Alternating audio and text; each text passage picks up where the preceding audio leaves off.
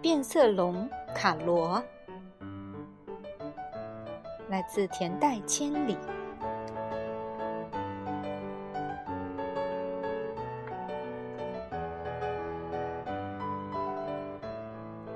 变色龙卡罗悠闲地在丛林里逛着，它身上的颜色也在不停地变换。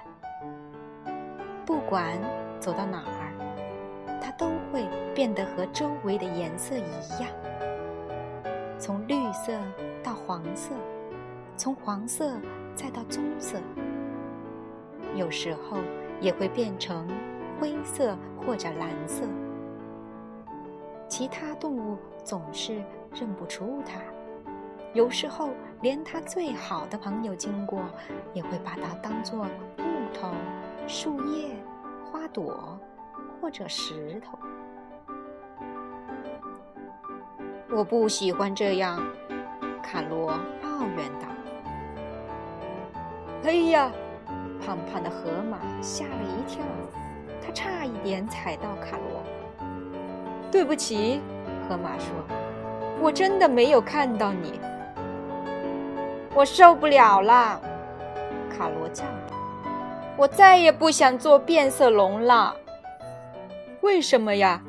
河马吃惊地问。“其实我非常羡慕你呢。”是吗？怎么会呢？卡罗不敢相信。“这是真的呀！”河马说，“你只要在花朵前待一小会儿，你就能变成和它们一样五颜六色了。而我呢？”一年四季只有这么一身无聊的灰色。哦，原来是这样啊！卡罗摘来好多熟透的水果，把它们踩烂，然后用果汁涂满河马的全身。真是太漂亮了！河马兴奋地叫道：“现在我和你一样是玫瑰色了。”卡罗笑了，他觉得很满足。接着，他又想到了一个很棒的主意。这天，卡罗一直在摘水果、收集花朵和树叶，忙到深夜。他把这些东西碾碎，搅拌在一起，挤出各种颜色的汁液，再分别装在小果壳里。然后他非常急切地盼望着早晨快点到来。卡罗的颜色，天一亮，卡罗就大声吆喝起来，声音顺风传到很远。不一会儿，就来了第一只动物，它好奇地打量着卡罗那些装满颜色的果壳。无论你们想变成什么样子，我都能办到。卡罗不停地吆喝着：“你们想要什么样式的？条纹的、斑点的、格子的、花朵图案的，通通没问题。”狮子来了，接着是猩猩、长颈鹿、斑马，还有犀牛。想要卡罗颜色的动物越来越多。这真是太神奇了，卡罗！动物们欢呼着，大家纷纷让卡罗为自己画上五彩缤纷的图案。卡罗成了这片丛林里最受欢迎也是最出名的动物。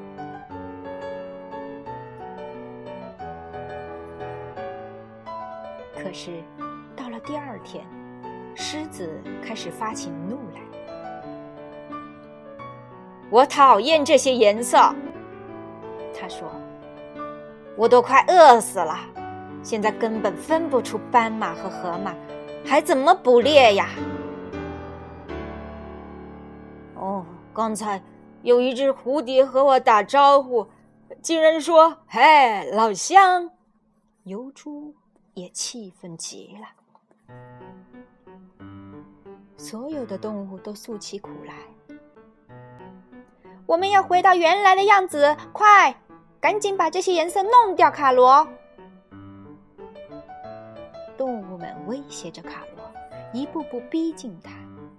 卡罗只好赶紧逃跑。啊，已经无路可逃了，再往前就是悬崖。卡罗绝望地闭上眼睛。